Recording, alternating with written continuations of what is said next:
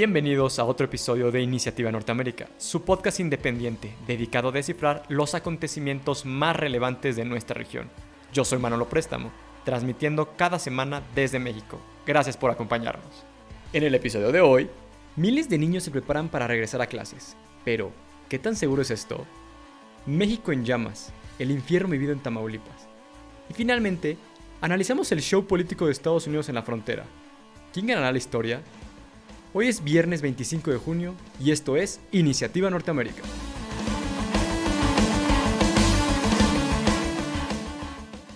Regreso a clases. ¿Qué tan seguro es?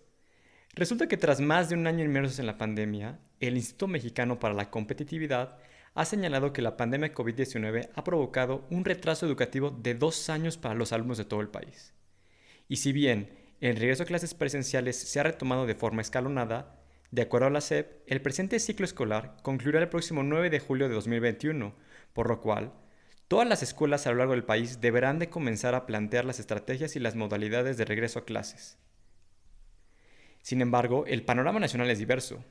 Seis fueron los estados pioneros en regresar el pasado 7 de junio y tres entidades al día de hoy, entre ellas Aguascalientes, Baja California, Chiapas, Coahuila, Durango, Guanajuato, Jalisco, Morelos, San Luis Potosí, Estado de México, Tamaulipas, Veracruz y por supuesto la Gran Tenochtitlán. Digo, perdón, la CDMX. Es que con eso de quieren abrir un Disney versión 4T, pues está confuso, ¿no? Pero hablando en serio, pensémoslo un minuto. La verdad sí estaría con madre el parque de diversiones. Pensémoslo. En lugar de las piernas icónicas de pavo de Disney, aquí te darían taquitos al pastor de perro de tu taquería de confianza. En lugar de hacer tres horas de fila en Space Mountain, Aquí harías fila de 5 horas, pero para hacer cita en tu dentro del parque. Y en lugar de ir por a Epcot, a alcoholizarte en todo el mundo, aquí irías de delegación en delegación de la CDMX, probando el rol de guayaba del Rosetta en la Cuauhtémoc, que por una torta de chilaquil en el Hipódromo Condesa, hasta unos sopes gigantes en el mercado de la Merced en la Venustiano Carranza. Pero bueno, en fin. El regreso a clases a lo largo del país ha sido frenado por la detección de casos positivos en los alumnos de escuelas públicas y privadas. En la CDMX, Solo 11.3% de las escuelas se abrieron de manera voluntaria y muchas de ellas, a días de su regreso, decidieron volver al esquema virtual luego de detectar casos positivos y sospechosos. Apenas 15 días después, las clases presenciales fueron suspendidas de manera tajante. Esto de acuerdo a la Secretaría de Salud Federal, tras anunciar el 18 de junio que la CDMX regresaría a semáforo amarillo ante un incremento en la tasa reproductiva de casos de COVID-19. En este lapso de tiempo se registraron 8 casos positivos de COVID-19. Todo esto de acuerdo al mismo gobierno que tiene una de las tasas de pruebas de COVID-19 realizadas per cápita más bajas de todo el mundo. Y todo lo anterior nos lleva a hacernos las siguientes preguntas. ¿Cuándo se gestaron estos casos? ¿Con cuántos alumnos y padres de familia han tenido contacto los alumnos? ¿Y qué pasa con los adultos mayores que son responsables de estos niños? Pues la verdad, nadie lo sabe, pero lo que sí sabemos es que la SEP y el gobierno federal lanzaron sus nueve mandamientos para el regreso a clases. ¿Y cuáles son estos? Pues básicamente los siguientes. Comités participativos de salud escolar. ¿Qué es esto? La verdad quién sabe, pero de que suena profesional, suena profesional. Acceso a agua y jabón. Cuidado de maestras y maestros en grupos de riesgo. Cubrebocas o pañuelos obligatorios. Sana distancia. Maximizar espacios abiertos. Suspensión de cualquier tipo de ceremonias o reuniones. Detección temprana de casos y apoyo socioemocional.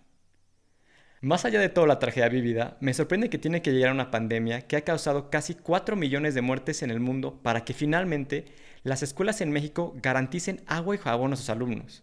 Pero en serio, pensémoslo un momento, no les pedimos aplicaciones que registren en tiempo real los incidentes ni perros entrenados para que detecten COVID-19, ni mucho menos cascos inteligentes que escaneen temperatura corporal y tienen visión nocturna y monitoreo continuo de casos a la redonda. Estamos exigiendo agua y jabón. Sí, agua y jabón en las escuelas. Mientras tanto, en Guerrero, miembros de la Coordinación Estatal de Trabajadores de la Educación se manifestaron para repudiar la decisión del gobierno estatal de convocar el regreso presencial a clases a partir del 31 de agosto, como lo marca la SEP exigiendo que hasta que todos los niños no hayan sido vacunados, se eliminarán todos los riesgos que el regreso a clases desbordado puede generar. Esta misma coordinación señaló que al menos cuatro maestros han fallecido con síntomas similares de COVID-19, todo esto después de haber recibido la vacuna, lo que significa que la protección es al 100% hasta que todos los niños hayan recibido la vacuna. En fin, cualquiera que sea el camino, todos estamos de acuerdo en que todos los estudiantes del país necesitan regresar a las aulas de clases. Sin embargo, no es abrir por abrir, debe mandar la ciencia sobre los intereses políticos. Tenemos una oportunidad única para reformar el sistema educativo en México. Se necesita crear distintas estrategias para el bienestar de todos los alumnos. Necesitamos más infraestructura y apoyo para aquellos que no se pudieron adaptar a la pandemia, sin internet, luz o computadoras. Y también necesitamos atención y reformar la estrategia pedagógica para aquellos que sí pudieron adaptarse a la nueva normalidad, pero que de plano no aprendieron nada. También necesitamos controles epidemiólogos, rastreos de contagios, testeo y apoyo alimenticio para todas las comunidades. No basta con pretender que no pasa nada, ni más tapetes sanitizantes que no sirven para nada. Se necesitan crear distintas estrategias de salud y de educación para el bienestar y el futuro de los alumnos y las familias de México.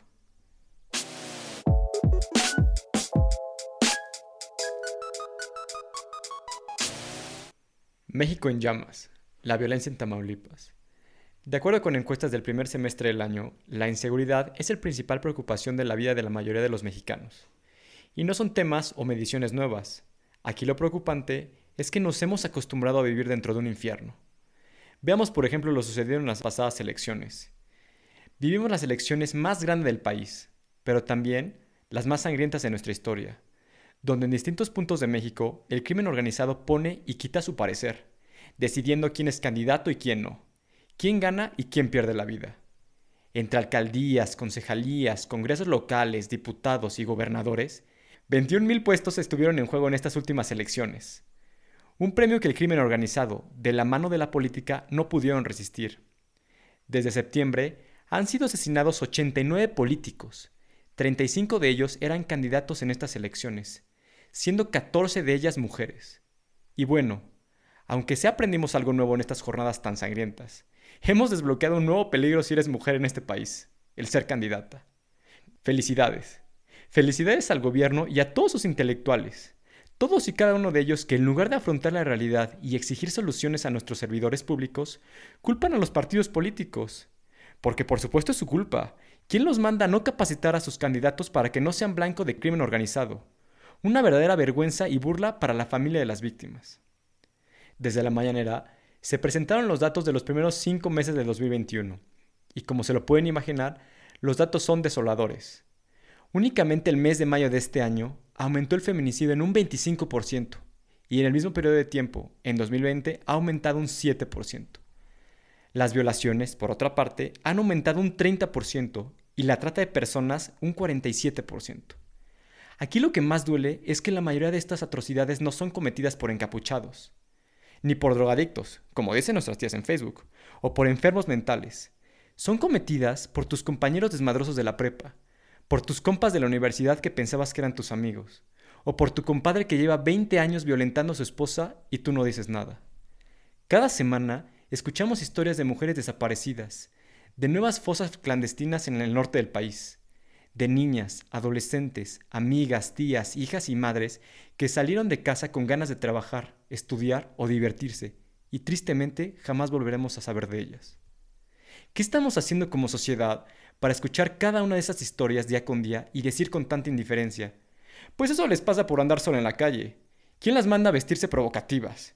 Seguro andaban con malas influencias.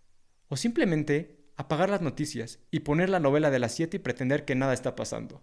Saludos a Luis Miguel la serie. Por ejemplo, tenemos que hablar de lo que pasó en Tamaulipas la jornada del sábado 19 de junio, donde en la ciudad fronteriza de Reynosa vivió uno de los pasajes más violentos en lo que va del año. Comandos armados abrieron fuego a la población con el único propósito de calentar la plaza. En todos estos actos de violencia, que duraron aproximadamente más de tres horas, fallecieron 15 personas civiles y 4 delincuentes. Más allá de hablar de una disputa de plazas entre cárteles transnacionales, es la población quien sufre las consecuencias. Son actos de terrorismo doméstico que buscan difundir terror a la población. Y es que hay que empezar a hablar de qué está sucediendo en México y qué están haciendo nuestros servidores públicos para arreglar esta situación. Mientras gente inocente vive un infierno, el gobierno federal está utilizando todo el poder del Estado, no para combatir la violencia, ni para crear nuevas estrategias de seguridad, no, sino para quitar el foro al gobernador de Tamaulipas. Yo les pregunto a ustedes, ¿para qué o qué? Pues va, le quitamos la cabeza a este monstruo y le vuelven a salir otras cuatro. Más allá de los colores del partido, Tamaulipas sigue siendo el estado más peligroso del país de lejos. Y eso que hay bastante competencia. Y no es que andemos de defendiendo a nadie, porque si su mismo partido ya sabía que el gobernador tenía nexos con el narcotráfico desde hace años, ¿cómo es posible que permitieron que llegara al poder? Pues serán peras o manzanas, pero lo que debemos de repudiar todos es el discurso que se maneja en San Lázaro, donde nuestros senadores y diputados, quienes todos sabemos que están al servicio de la justicia y el bienestar social, han llegado a la conclusión que la mejor respuesta para este problema es ponerse a pelear en Twitter con sus homólogos en Tamaulipas, acusando al partido del gobernador de defender y resguardar el desafuero de su patrón. Todo lo anterior, mientras miles de personas viven el infierno de la violencia generada por el crimen organizado. Y es que hay que saber diferenciar, porque los políticos no son los que sufren los resultados de su corrupción, de sus moches y sus malas decisiones. Ellos únicamente se tiran la pedrada, se descalifican y proclaman ser distintos a los demás. Aun cuando, ojo, muchos de ellos militaban en esos mismos partidos que gobernaron y desfalcaron al país por décadas sin hacer nada. No creen que no nos damos cuenta, ¿eh? Pues estos mismos políticos, hoy desde su curul o desde sus oficinas gubernamentales, se lavan las manos de todo el cochinero que durante décadas hicieron con nuestro país y que al día de hoy los únicos que pagamos sus errores somos nosotros, los ciudadanos, los que pagamos derecho de piso aunque tengamos un pequeño negocio, los que hemos sido asaltados en el transporte público, los que nos han extorsionado en carreteras o hemos sido detenidos sin ningún motivo por patrullas en la calle, y los que hemos perdido seres queridos en manos del crimen organizado. Todo bien, ¿eh? Todo perfecto. Continuamos.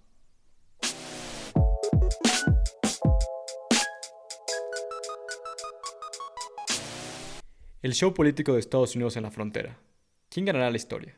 Nos enfrentamos a una crisis humanitaria en la frontera. Este es el mensaje que se ha emitido multifocalmente en Estados Unidos. Pero hay que tomar estas declaraciones con pinzas, porque en comparación de lo que se ha dicho en las mañaneras, no son las políticas de Joe Biden las que invitan a los migrantes a llegar a la frontera. Es una crisis creada por la administración Trump y auspiciada por los gobiernos de Peña Nieto y López Obrador. Solo basta con visitar la frontera y encontrarte con 25.000 migrantes varados en campos de refugiados desde Tijuana hasta Matamoros. Albergues en Juárez y Hermosillo operando en un 300%, viendo incrementos del 70% en niños centroamericanos y 100% en niños mexicanos. ¿Se acuerdan de la Guardia Nacional? Esta que el gobierno federal prometió que iba a ser de mando civil y dirigida a la seguridad del país. Pues resulta que siempre no. La Guardia Nacional se ha dedicado principalmente a militarizar todo el país y la frontera norte y sur no han quedado exentas. Con todo esto lo que puede implicar. De acuerdo con Human Rights Watch, 1.300 refugiados han sido víctimas de secuestros, violaciones y asaltos a manos del crimen organizado mientras esperan ser escuchados en cortes migratorias en Estados Unidos.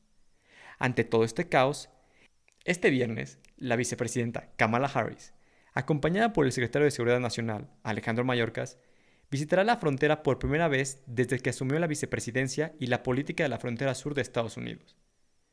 La visita se da tras la continua presión y asedio de distintos líderes republicanos, agentes fronterizos designados por el expresidente Trump y distintos activistas migrantes que se han sentido decepcionados por la falta de acción inmediata del presidente Biden de cara a sus promesas de crear un camino a la ciudadanía para 12 millones de migrantes indocumentados y más de 500.000 jóvenes Dreamers en Estados Unidos.